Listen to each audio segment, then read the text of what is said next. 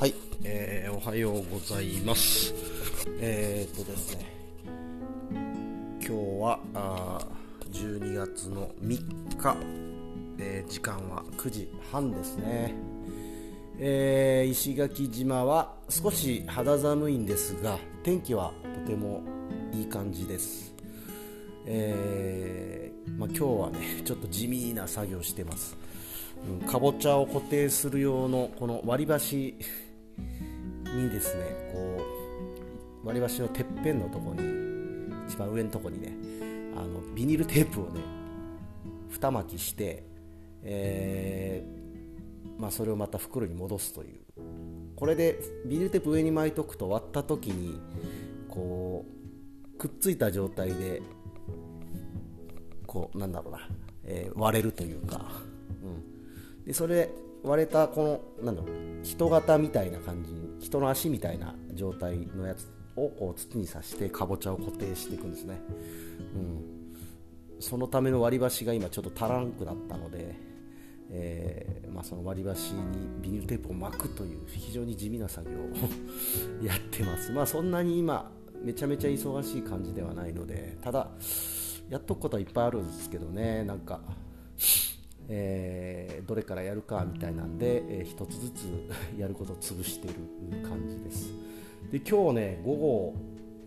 えーと、池田秀夫先生という、えー、その溶液栽培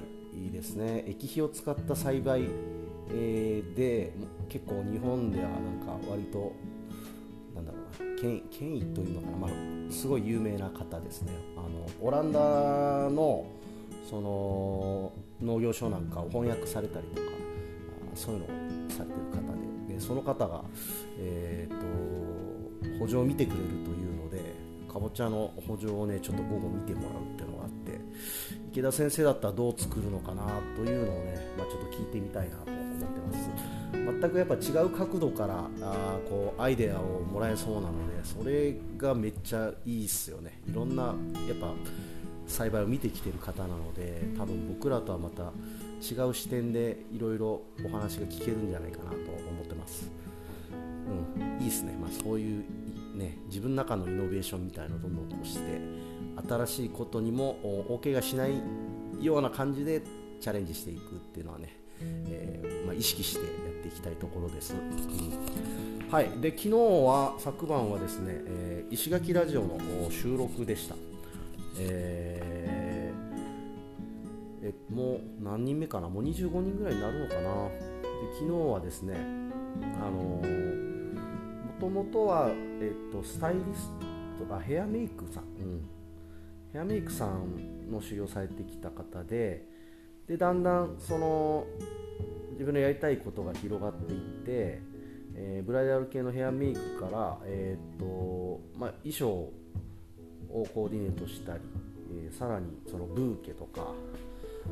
どんどんそのブライダルの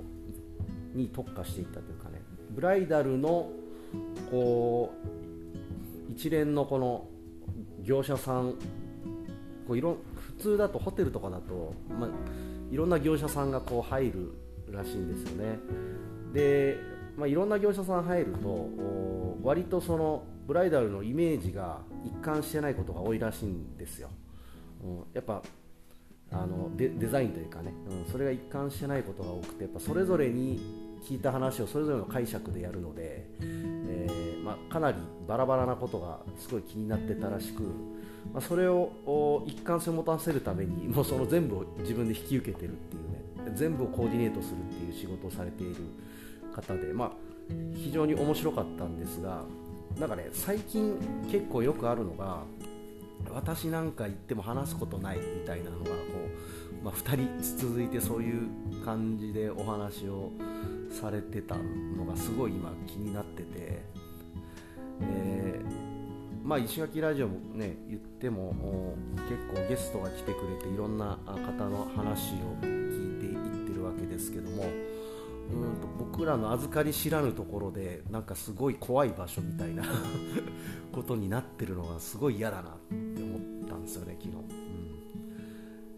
うん、あのまあ、出てる人がすごい人だみたいな多分そんな風に、えー、思っちゃってると思うんですけど全然すごくないですかね、まあ、まあある意味すごいんですけど別になんだろうローカルローカルでちょっと名前が通ってるぐらいな人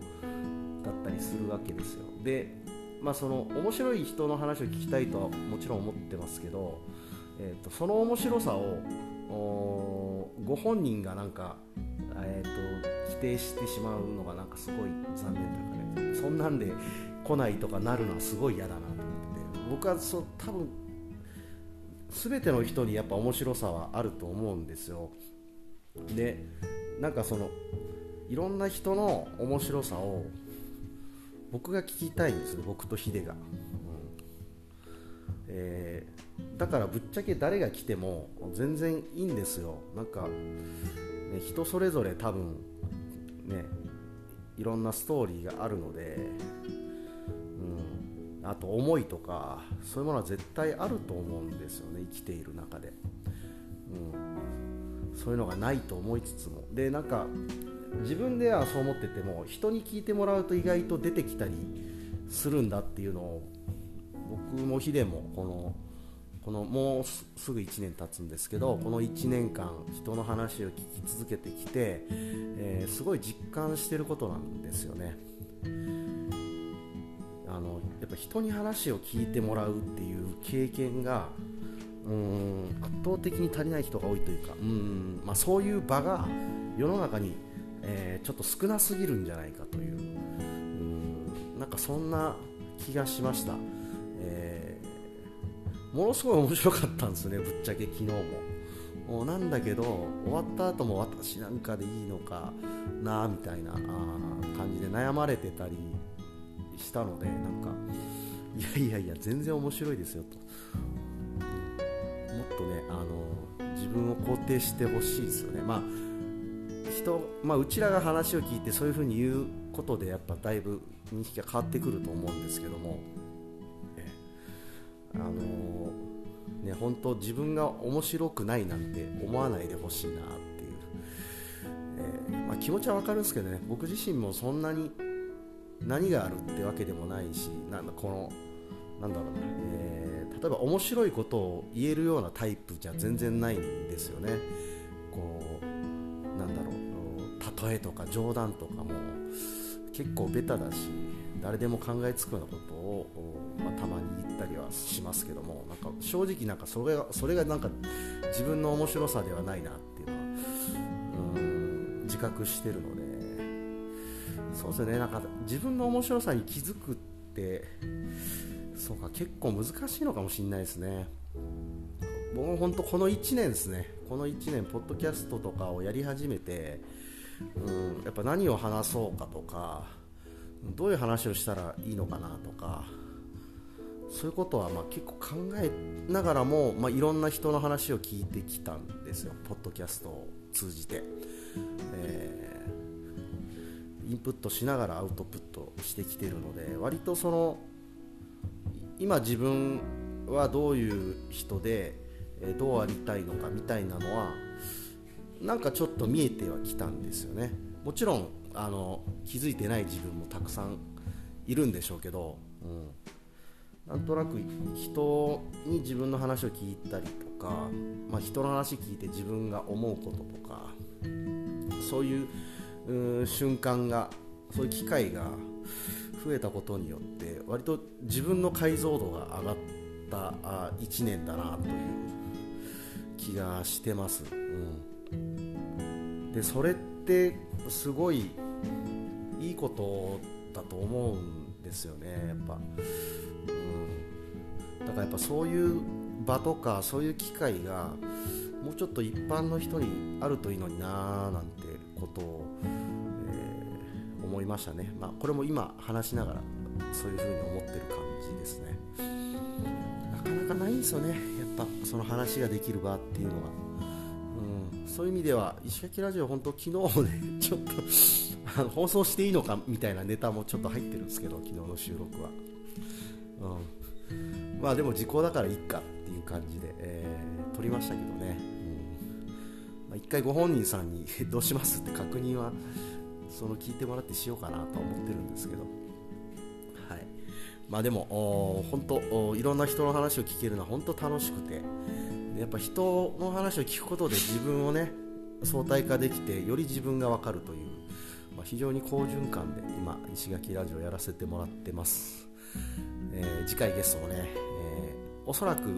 この方が来るっていう感じなのはちょっともう見えてきたんでお話聞くのが楽しみですね。はい。というわけでまた地味な作業に戻ろうと思います。聞いてくれてありがとうございました。